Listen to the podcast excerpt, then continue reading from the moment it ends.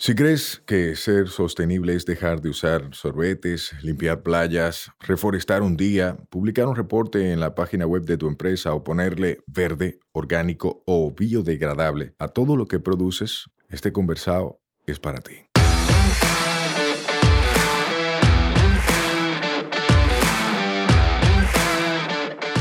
Hola, soy Sayuris Bonet, el motorcito detrás de la empresa Una Vaina Verde.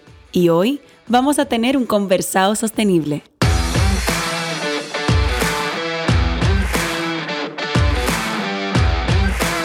En cada conversado sostenible te ayudaremos a romper paradigmas y te compartiremos alternativas y herramientas para que acciones ya, sin excusas.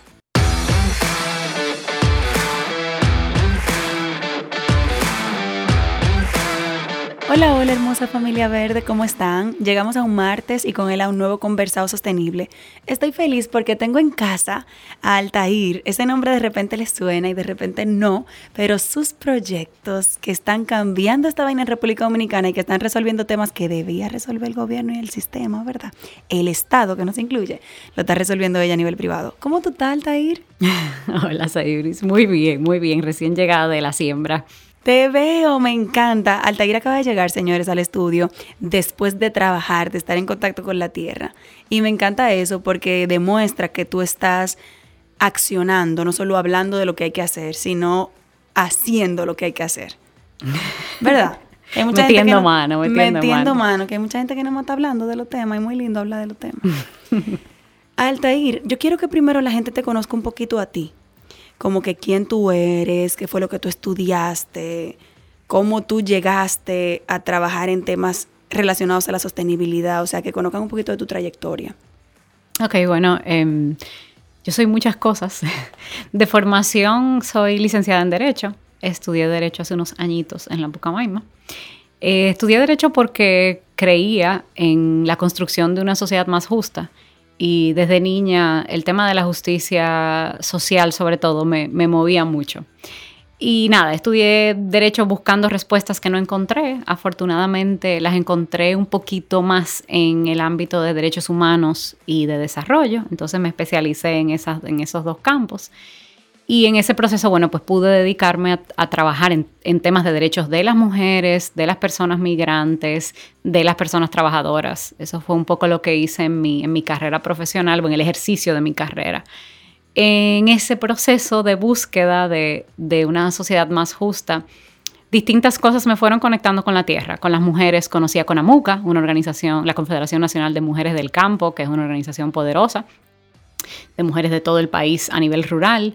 Em, conecté con el movimiento campesino, con todo el tema del movimiento agroecológico, que en muchos países de América Latina es muy fuerte y que lo que busca es que transformemos la manera en la que produzcamos alimentos con el entendimiento de que esa transformación es vital para construir una sociedad más justa, porque implica transformar nuestras relaciones con la tierra, con la naturaleza y nuestra relación entre seres humanos, productores y personas de la ciudad, ¿verdad? Las ciudades no entienden que son 100% dependientes de lo que pasa en el campo y si el campo no va bien, si en el campo hay destrucción, hay pobreza, hay carencia, entonces las ciudades también están en peligro. Qué bonito, o sea que tú vienes de derecho vinculada directamente a derechos humanos y eso te trajo al mundo eh, ecológico, digamos. Exactamente. Y luego entonces, ¿cómo tú eh, decides que vas a accionar aquí? O sea, ¿por qué? ¿Qué fue lo que viste que quisiste cambiar?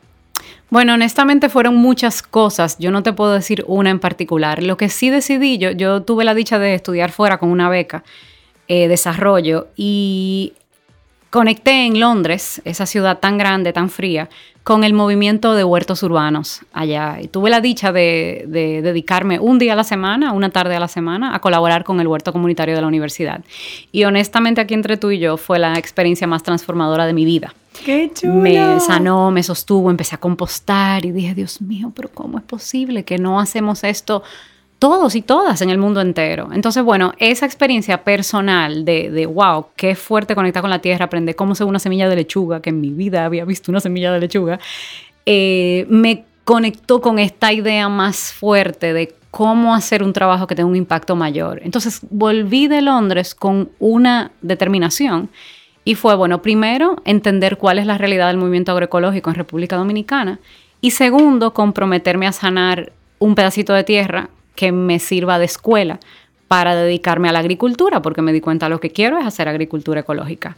O sea, eso tú lo decidiste. Así eh, mismo. Yo quiero trabajar en este tema porque se necesita. Exacto, porque si no empezamos por ahí con lo que producimos para comer, que es algo sin lo cual no podemos vivir más de un par de días, si la transformación social no empieza por ahí, no va a empezar por ningún otro lado. Por ahí es que tiene que empezar.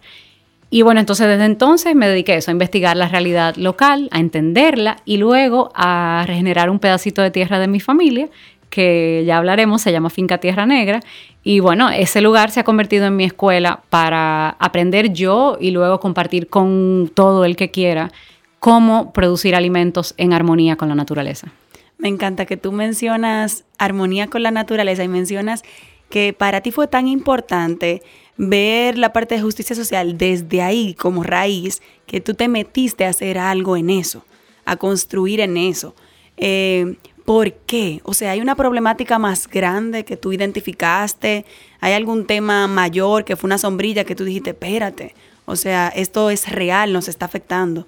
Sí, yo creo que la sombrilla es, es la biosfera, ¿verdad? Es que quienes vivimos movidos por los temas sociales, y quienes no también, tenemos que entender que la humanidad se sostiene en, un mundo natural que está en proceso de colapso. O sea, como ciudadana, como estudiante, como especialista en derechos humanos, me di cuenta, si, o sea, la, crisis ecológica es mucho mayor de lo que nosotros entendemos.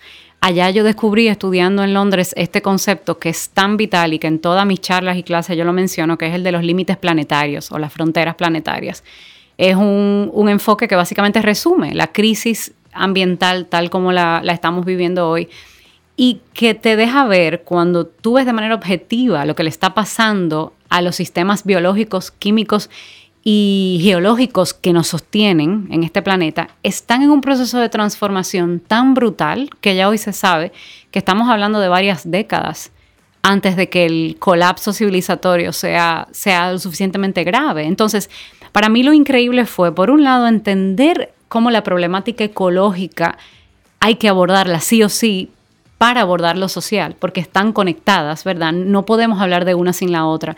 Pero además, entender lo cerca que estamos del colapso, hay quienes dicen que ya lo estamos viviendo, solo que de manera gradual, todavía no ha venido de manera tan abrupta, pero además, lo más hermoso para mí fue entender lo sencillas hasta cierto punto que son las soluciones. El, revertir este proceso de degeneración no es tan complicado. Sencillo. Eso es dificilísimo, Altair. O sea, así es sencillo. ¿Por qué no lo hemos hecho? Esa es una buena pregunta. ¿Para quién será esta pregunta? ¿Para los empresarios que se lucran de destruir? ¿Para el Estado que se hace ciego? ¿Para quién será la buena pregunta? Cuando digo sencillo, obviamente es un problema estructural que, tiene un montón de, grandes limitaciones, pero sencillo en el sentido de que no tenemos que ir a Marte, no necesitamos miles de millones de dólares. esto, esto, es una cuestión de ciencia, tecnología y dinero. Los conocimientos ya están ahí para que nosotros podamos vivir en armonía con la Tierra con el solo hecho de cambiar la manera en la que producimos alimentos y en cómo se beneficia, o sea, cómo se distribuyen los beneficios de esos alimentos sanos, cambiamos los problemas de salud porque regenerando los suelos somos personas mejor nutridas, con lo cual no enfermamos menos. Resolvemos los problemas de contaminación de las aguas porque el exceso de fertilizante sintético es lo que está alterando el ciclo del nitrógeno, el fósforo y gran parte de la contaminación en las aguas.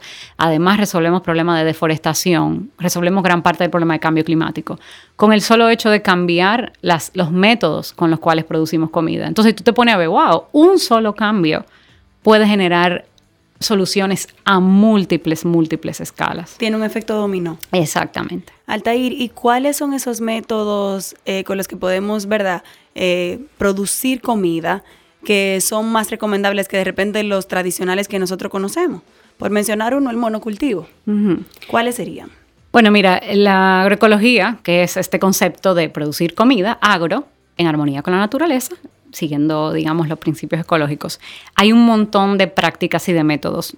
Para mí, las más esenciales son las que garantizan, primero, que en lugar del ser humano sembrar pensando exclusivamente, bueno, para empezar lo que te quiero decir, lo primero que se requiere para hacer ese cambio es un cambio de paradigma y de mindset.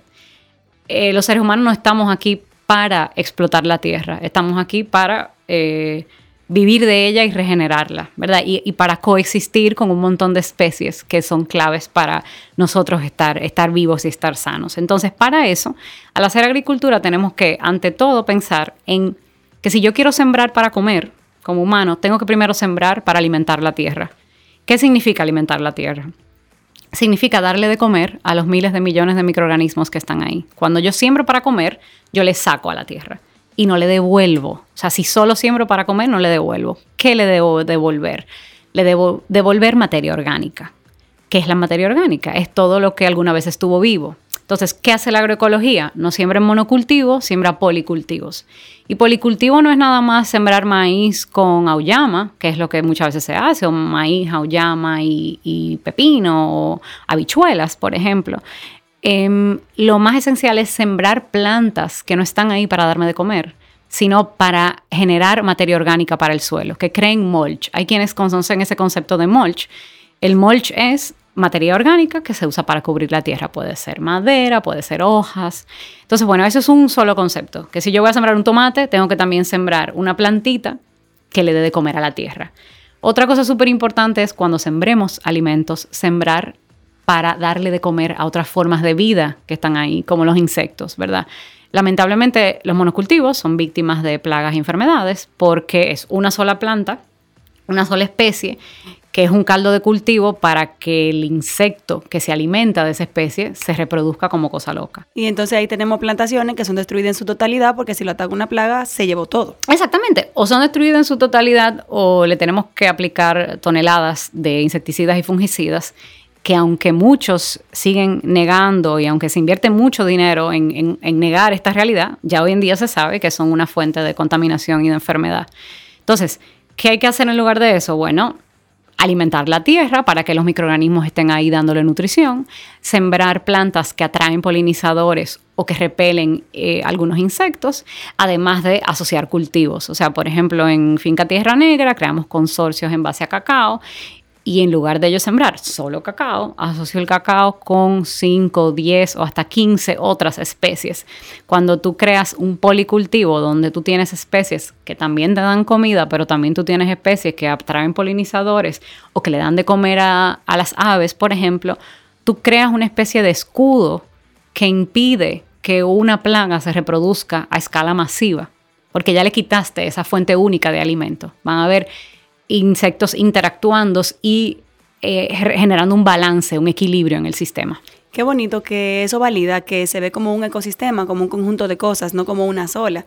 Y eso que mencionó Altair, señores, eh, voy a resaltar dos puntos de repente por si tú que nos escuchas no, no tienes conocimiento del tema. Monocultivo es cuando se siembra lo mismo en una gran extensión de tierra o en una chiquita, pero que se siembra lo mismo. Si tú estás sembrando tomate, solo siembras tomate. Policultivo es cuando tú mezclas diferentes especies. Por ejemplo, tú siembras tomate y albahaca, por mencionarte una combinación pero es mezclar diferentes cosas. Y hay, por, ejemplo, producciones que son de ciclo corto, que tú siembras una cosa y esa cosa te da comida y tú tienes que sembrar otra más para que te dé comida. O hay producciones que son que duran toda la vida y que simplemente siguen pariendo como una mata de mango, que la mata de mango está ahí, dura mucho y cada vez que hay temporada de mango, como uno dice, da mango. Esas son matas que se quedan en el tiempo. Ahora, oigan algo eh, importante. Eso de mulch es una cobertura de suelo que ayuda muchísimo al taller. ¿En qué cosas ayuda? Yo me sé la de retención de líquido, ¿verdad? De que mantenga humedad. Exacto. Algo quizás que puede ayudar a la gente a entender lo que es el mulch más fácil es, ustedes ven todo el mundo que tiene un patio o tiene alguna abuela, un tío, un familiar, un amigo con un patio, ven que el patio se llena de, hojas y esas hojas lamentablemente casi todo el mundo dice, ay, hay que barrer esa basura y hay que quitar esa basura del medio. Esas hojas que caen en cualquier patio donde hay un árbol, como un árbol de mango, como decía Sayuris, eso lo que genera es mulch. Entonces, esas hojas están ahí por una razón. No están ahí para molestarnos. Entonces. No son basura. No son basura, exactamente, lo más importante. ¿Qué hacen esas hojas?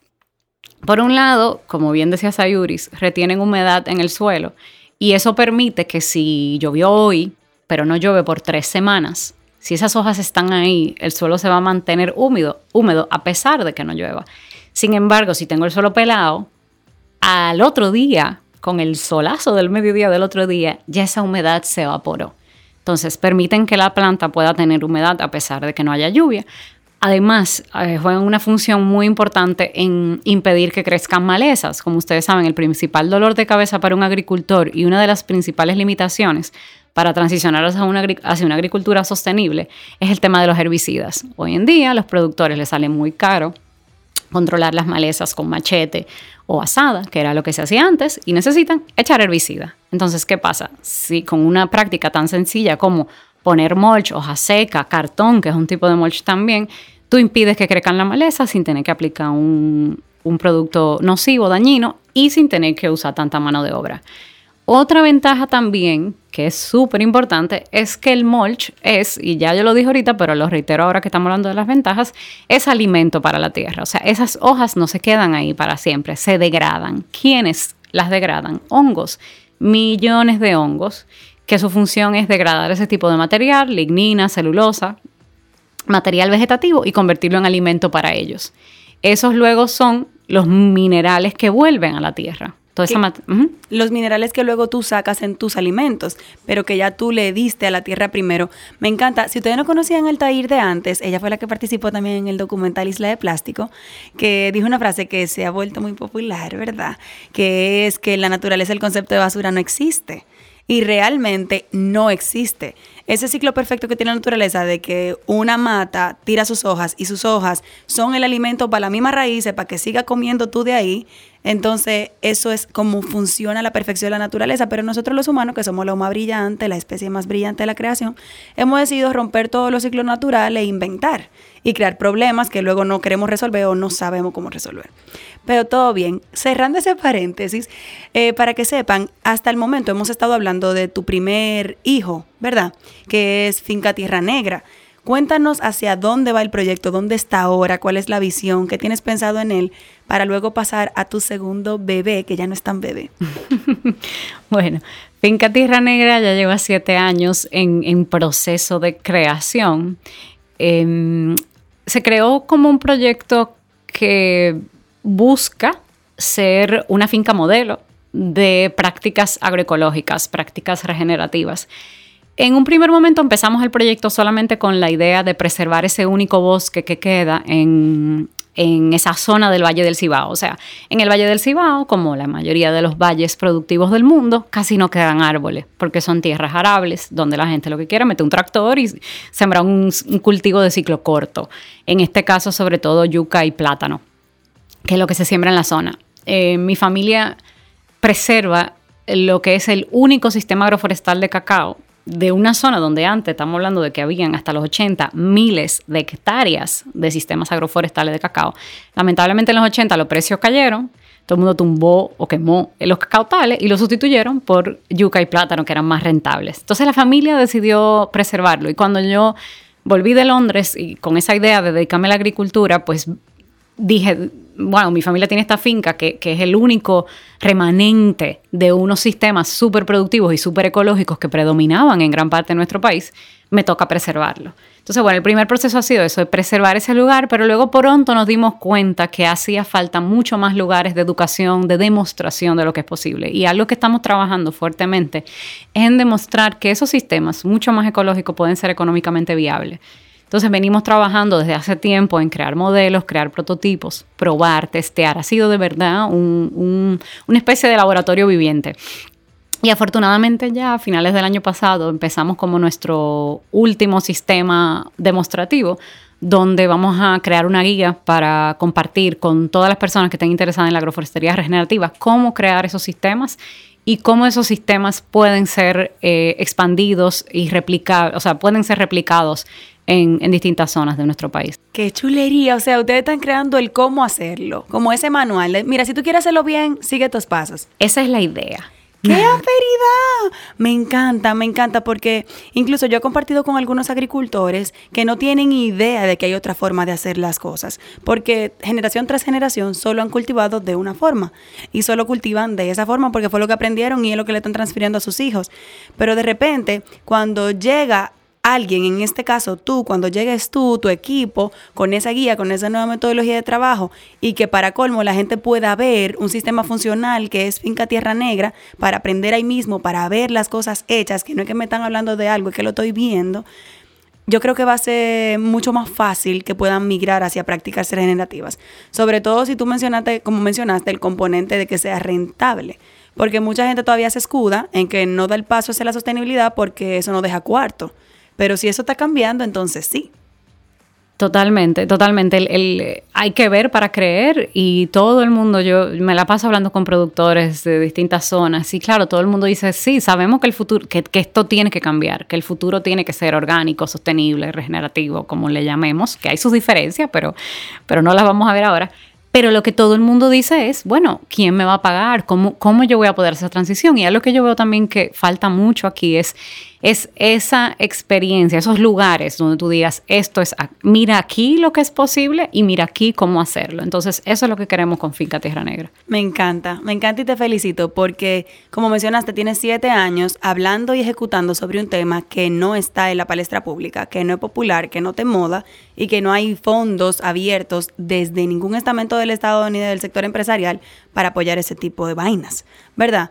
Si yo te pregunto ahora, antes de pasar a tu segundo eh, proyecto, que no es proyecto, es empresa, en franco crecimiento, ¿cuáles serían las vainas que tienen que suceder para que las prácticas regenerativas sean una realidad en este país? O sea, permítete idealizar. ¿Qué hay que hacer para cambiar esta vaina? Es una pregunta muy amplia.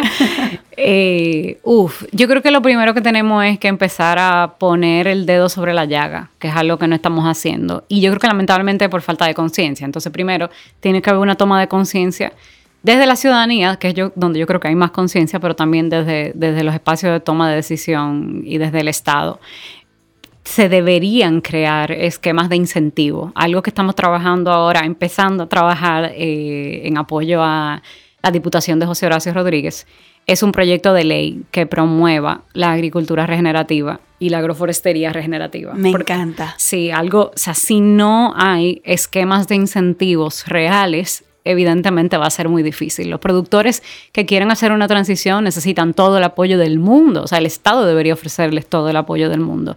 Y es algo que ahora mismo, como tú dices, es inexistente. Entonces, bueno, prácticas regenerativas abarcan muchas otras cosas, la reforestación, el turismo, ¿verdad? Son muchos temas, que, eh, muchos ámbitos de la sociedad donde tenemos que transicionar de lo degenerativo a lo regenerativo. Y en cada ámbito, pues eso, deberían haber legislaciones, regulaciones, incentivos, acompañamiento, formación. Pero ante todo yo creo que tiene que haber esa convicción de lo que es posible y que se entienda que la mayoría de los problemas que nosotros tenemos que resolver a nivel industrial, em, eh, a nivel de agricultura, a nivel, eh, digamos, eh, nacional, no es tanto un tema de tecnología. Muchas veces como, como país en vías de desarrollo, sentimos, bueno, es que nosotros estamos atrás porque aquí no hay los recursos, aquí no hay el know-how, aquí no hay... No, o sea, no estamos hablando de eso, estamos hablando de identificar los problemas, de buscar las mejores soluciones. Y claro, estamos hablando de algo que es un poco delicado y difícil, considerando que por la crisis ecológica en la que estamos, deberíamos empezar un proceso de decrecimiento de ciertos ámbitos y de ciertas prácticas, ¿verdad? Las prácticas degenerativas tienen que decrecer. Y eso es algo que todavía no se quiere abordar porque tiene un impacto directo en el Producto Interno Bruto. Claro, porque afecta intereses y esos intereses son de los mismos políticos que están en la posición en que deben tomar la decisión. Exacto. Entonces, ahí mi madre. Nos quedamos en idealizar entonces porque yo lo veo difícil. ¿Tú lo ves fácil? Vuelvo y te digo, es difícil porque requiere de cambios sistémicos, pero es sencillo porque requiere reconectar con lo que somos. Al final, si no, como humanos no logramos, tanto a nivel individual como a nivel colectivo, esa tarea de volver a la esencia de qué es lo que necesitamos para vivir, que no es nada, es virtualmente todo lo que nos da la, la naturaleza. Si no aprendemos a reencauzar nuestras vidas y nuestro sistema, para ir en armonía con esa esencia que nos da, o ¿qué nos da, natural, qué nos da la naturaleza? Agua, aire y alimento. Y eso es justamente las cosas que necesitamos para vivir. Si no empezamos por arreglar eso, yo creo que no tenemos esperanza como especie. Sí, es cierto. Suena para mucha gente, ¿verdad? Extremista, fatalista y vaina, pero es así. O sea, estamos hablando de volver a, volver a las raíces, estamos hablando de hacer cosas que hacían nuestros abuelos, bisabuelos. O sea, no estamos hablando de crear una vaina que no hemos visto nunca en la vida. Muchas veces estamos hablando de volver a como era antes. Por ejemplo, una práctica que era sumamente tradicional era comprar al detalle en el colmado. Ahora tú al supermercado compra lo que no necesitas y se te daña en la nevera. Entonces, ¿por qué? Antes tú ibas con tu misma latica, con tu mismo potecito a comprar lo que iba a necesitar y ahora tú tienes que comprar envases tras envases generando un problema luego de gestión de residuos. O sea, no estamos hablando de crear algo, estamos hablando de conectar nuevamente con cómo se hacían las cosas y eso tenía una razón de ser. Totalmente. Me gusta mucho que tú lo hayas puesto así porque es como más fácil. O sea, no es como, ay, vamos a innovar. Claro. No. Es simplemente hacer, como, hacer las cosas como se hacían antes de una forma escalable, porque ahora se produce más. Eh, y ahí viene el tema, o sea, el tema del consumo. Tiene que haber un descenso de muchas de las cosas que consumimos hoy o una transformación. Si no hay una alternativa tecnológica para que el plástico de un, de un solo uso salga de la economía en los próximos años, pues entonces deberíamos olvidarnos de las envases de un solo uso. O sea, hace falta medidas más radicales, la verdad, para que para que podamos seguir existiendo por generaciones y generaciones sobre este planeta. No podemos seguir creando problemas sin solución. Exacto. O problema y ya. ok, me gusta mucho. Entonces, pasando a, de tu proyecto Finca Tierra Negra a el nuevo proyecto del que estoy enamorada, felicito muchísimo que, que tú, que un equipo junto a ti, haya decidido buscar una solución desde las residencias, ¿verdad? Desde los hogares a un problema que es del país, que son los residuos orgánicos. Cuéntame qué estás haciendo tú sobre eso. bueno, pues ahí hay otro parto. Tierra Urbana es la empresa de la cual estás hablando. Tierra Urbana nace hace un año y piquito. Em, a raíz de, bueno, dos cosas. Una, yo como ciudadana capitaleña en proceso de hacerme cibaeña, eh, que tengo ya unos siete años que todos los residuos de nuestro hogar pues se iban allá a la finca y en ese proceso de aprender a sembrar comida en, armonía con la naturaleza, pues aprendí a compostar. Compostar es una de las eh, prácticas claves para alimentar la tierra de las que mencionaba ahorita pues fui enamorándome del compostaje. Honestamente, cuando no esa transformación de lo que hemos crecido viendo como basura y luego lo vemos en oro negro, es como, Dios mío, ¿por qué no hacemos esto? Entonces, nada, me enamoré de esos procesos, pero eh, pronto caí en cuenta, bueno, si esto va a depender de personas como yo que asumamos con locura esto de irnos de la ciudad, pues evidentemente no es realista. O sea, no es. O sea, mientras más entendí el tema de la transformación de los residuos y los proyectos de compostaje fuera de República Dominicana, pues más me preguntaba cuándo era que aquí iba a empezar a haber una solución real para la ciudad. Y bueno, eso sumado a la pandemia, sumado a lo que pasó con Duquesa, sumado a un método que ya tenía varios años conociendo, que se llama Bokashi, que voy a explicar ahora a lo que es, pues ese junto, ese, esa unión de elementos pues dio, vio nacer lo que es este proyecto Tierra Urbana. Tierra Urbana es una empresa que ofrece servicios, por un lado de asesoría, para quienes quieran aprender a compostar y tengan el espacio, las condiciones. Tenemos que definir lo que es compostar. Sí. Pero bueno, ahora lo digo. Y luego, por otro lado, es una empresa que ofrece un servicio de recolección de los residuos orgánicos. Como muchos y muchas saben, eh, digamos que en, en, materia de los residuos, eh, en el país se ha avanzado en separación para el reciclaje, pero los residuos orgánicos, que son entre un 50 y un 60% de todo lo que mandamos a Duquesa, no hay que hacer con ellos. Entonces, bueno, para eso nació Tierra Urbana, para aportar a una solución en ese ámbito. Me encanta. Para que ustedes sepan, residuos orgánicos son los restos de la comida, ¿verdad? Lo que Altair menciona que se ha venido haciendo ya hace varios años es la colecta selectiva de residuos inorgánicos, que son los que no se pudren, los que no huelen feos si tú dejas en un sitio. El plástico, el cartón, el papel, el vidrio, el metal, esos son los que ya se han empezado a colectar, pero ojazo aquí. No se ha empezado a hacer colecta selectiva desde la alcaldía. No, claro que no.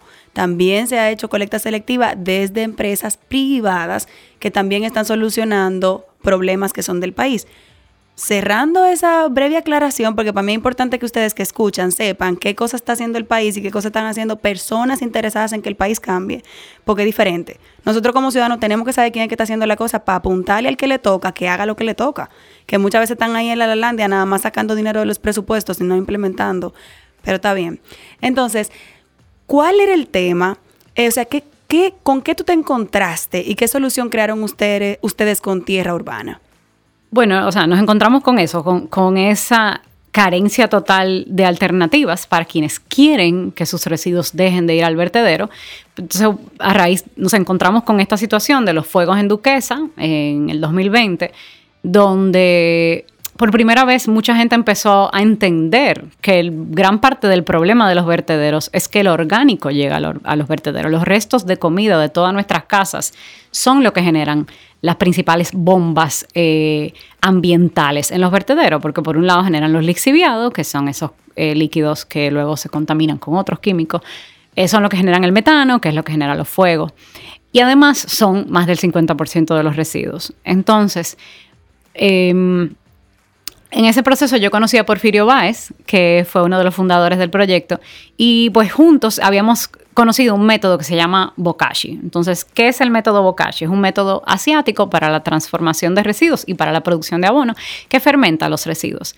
Y ahí caímos en cuenta que un método como ese permite un sistema de recolección de residuos orgánicos mucho más viable. Porque ¿cuál es el problema para la recolección segregada de los restos de comida? Además de que en este país actualmente no se hace recolección segregada desde lo público de nada. El principal problema es que como ustedes bien saben, los restos de comida huelen mal muy rápido. Empiezan a un proceso de putrefacción. Entonces, por eso es que nadie quiere saber de ello, por eso es que la basura huele mal, eh, nada, por eso es como que es un problema que miramos hacia un lado. Entonces, ¿qué hace la fermentación? La fermentación preserva los residuos y eso impide que haya malos olores y facilita una recolección eh, no tan frecuente. Entonces, básicamente, asociar ese método Bokashi con un sistema de recolección en hogares nos, eh, nos plantea, nos permite una, una solución real. Desde que hicimos pruebas en verano de 2020 empezamos a testear el método, creamos un, un sistema Bokashi hecho en República Dominicana, cosa que no existía en el país. O sea, eso existía en Europa, en Estados Unidos, en otros países, en América Latina, pero en este país no.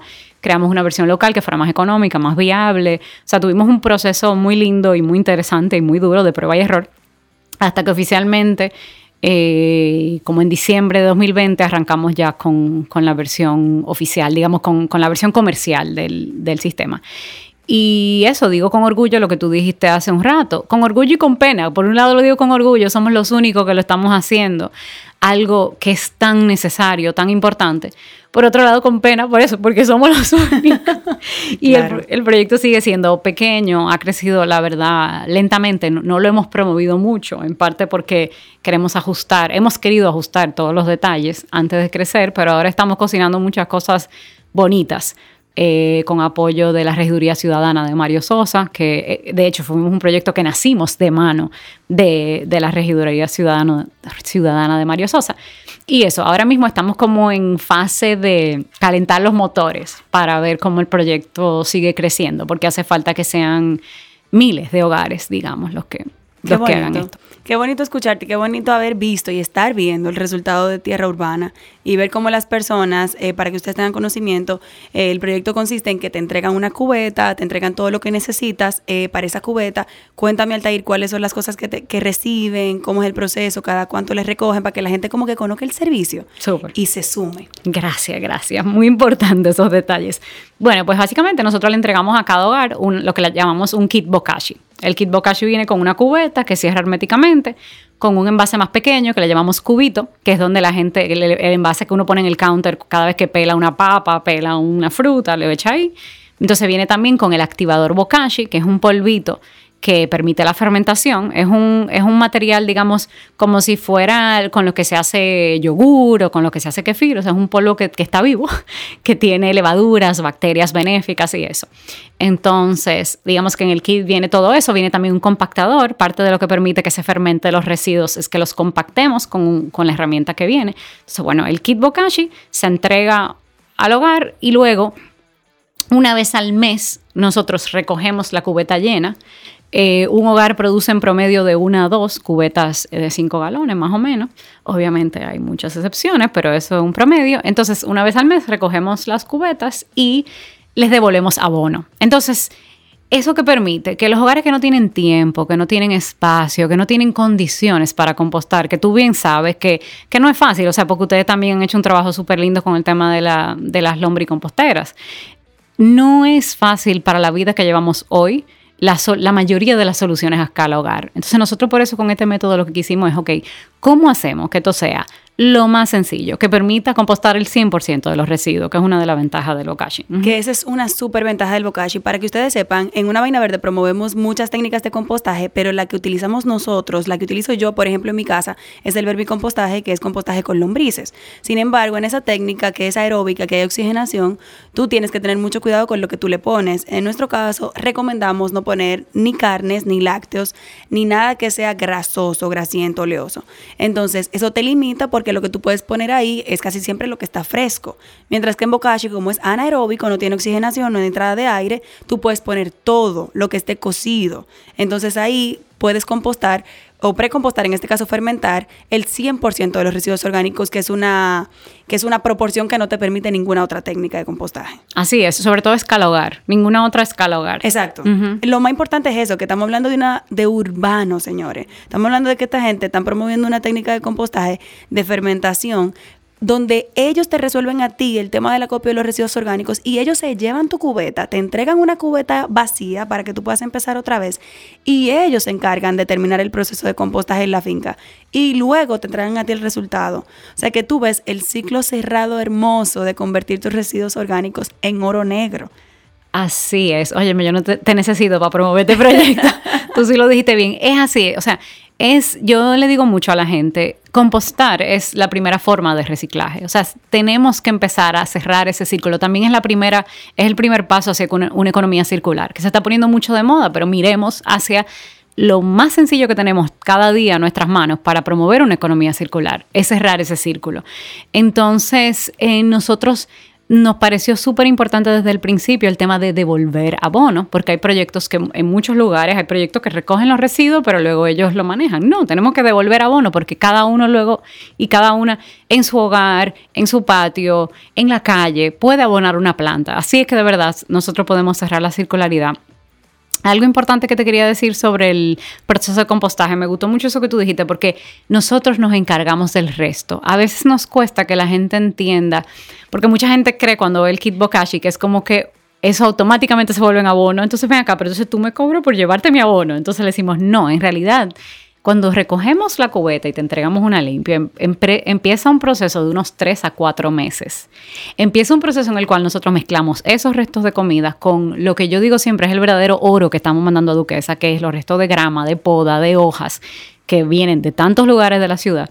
Y bueno, eso se mezcla, se voltea, se garantiza que tenga oxígeno, que tenga humedad, se monitorea temperatura, se, se, monitorea exacto por tres a cuatro meses, como decíamos, para que entonces le, podamos devolver a los usuarios el abono. Y fue muy lindo, los primeros meses nosotros no devolvíamos abono. Y para mucha gente que tuvo cinco meses con nosotros, porque al principio fue difícil y a los cinco meses recibieron ese primer paquetito de compost, eh, se volvieron locos, porque por primera vez vieron como lo que ellos toda la vida entendieron que era una cosa terrible, que huele mal, que es fuente de contaminación, podría ser una fuente de regeneración. Totalmente, y mucha gente no está consciente de que el humus de lombriz, por ejemplo, de que esa bolsita de abono que compra en la jardinería viene de tus residuos orgánicos. Entonces, qué bonito que tú sepas que tu abono viene de tus residuos, o sea que tú estás imitando lo que hace la naturaleza, que es lo que hace la práctica regenerativa. Está siendo parte de la solución. Altair, para cerrar, yo quiero que tú me compartas aprendizajes que has tenido tú de este proceso de creación de soluciones a problemáticas nacionales que salen de tu alcance, incluso más allá que nacionales, y que me compartas las formas de contactarte a ti, de contactar con los proyectos para que la gente que se quedó con dudas, que quiere tener su membresía y ser parte de la solución, eh, pueda adquirirla. Ok, aprendizajes. Demasiados. Pero yo creo que algo fundamental es, es eso que yo te decía ahorita, que, que, no tenemos que ir tan lejos y que tú misma lo decías. Tenemos que volver un poquito atrás y quizás nutrirnos de, de, ciertas cosas que están ahí ya. Para mí los árboles han sido, yo creo que mis mayores maestros, saber que incorporar árboles a la manera en la que producimos alimentos es una de las tareas más importantes que tiene la humanidad. Y saber cómo incorporarlos, cómo manejarlos, es honestamente, eh, eh, debería ser una prioridad y, ha sido vital para mi proceso de aprendizaje. Pero bueno, ah, es que ahora pienso así como 10.500 aprendizajes. Bueno, también, también lo que yo te comentaba ahorita, de que si de verdad queremos cambiar esta vaina, como dices tú, eh, hace falta un cambio de chip, un cambio de paradigma tenemos que despedirnos de muchas costumbres, de muchos hábitos, de muchas formas de vida que, lamentablemente no contribuyen con el bien común. Y tenemos que pensar en el bien común más allá de nosotros como humanos, en el bien común de la biosfera, que es cada vida que, nos co-sostiene, ¿verdad? Em, entonces, bueno, nada, ¿cómo contactarme? Eh, puede ser a través de Instagram, eh, Finca Tierra Negra, es, la cuenta de Instagram es Tierra Negra DR y Tierra Urbana es Tierra Urbana RD. Ok, y tienen página web. Tenemos página web, Tierra Urbana, gracias, es tierraurbana.do. Perfecto. La finca todavía no, pero estamos trabajando en eso. Y entonces ahí pueden las personas suscribirse a la membresía, que le pasen a recoger sus residuos. Señores, lo más chulo es que tú no tienes que bregar con el problema. Tú nada más te vuelves un eslabón de la solución. Y después esta gente se encargan del resto. Mira, nosotros que impartimos talleres de compostaje, que te enseñamos las diferentes técnicas, a muchas personas que toman nuestros talleres les recomendamos, si tú sabes que tú no vas a compostar en situ, en casa, tú, que tú no vas a estar pendiente, que se te olvida chequear humedad, que se te olvida eh, chequear temperatura, que se te olvida qué echarle y qué no a tu compostera y luego tiene un problema ahí de un olor rarísimo y un problema para la familia, contrata esta membresía que es sumamente asequible y sal de ese problema Así es, así es. O sea que gracias Altair por este tiempo, gracias por estar metiendo mano eh, y por ser de la gente que aprendió algo, que se le prendió un chip y que cambió de repente su vida chulísima como abogada y como especialista en derechos humanos a estar metida con una bota puesta acabando de llegar de una finca ahora mismo. o sea, de verdad. Gracias. A ti, gracias. Bye bye. Nos escuchamos la próxima semana. Recuerda que esta vaina es todos los martes. Mientras tanto, nos vemos en las redes, arroba sayurisbonet y arroba una vaina verde. Bye bye. Este podcast se graba en nuestra casa, M33.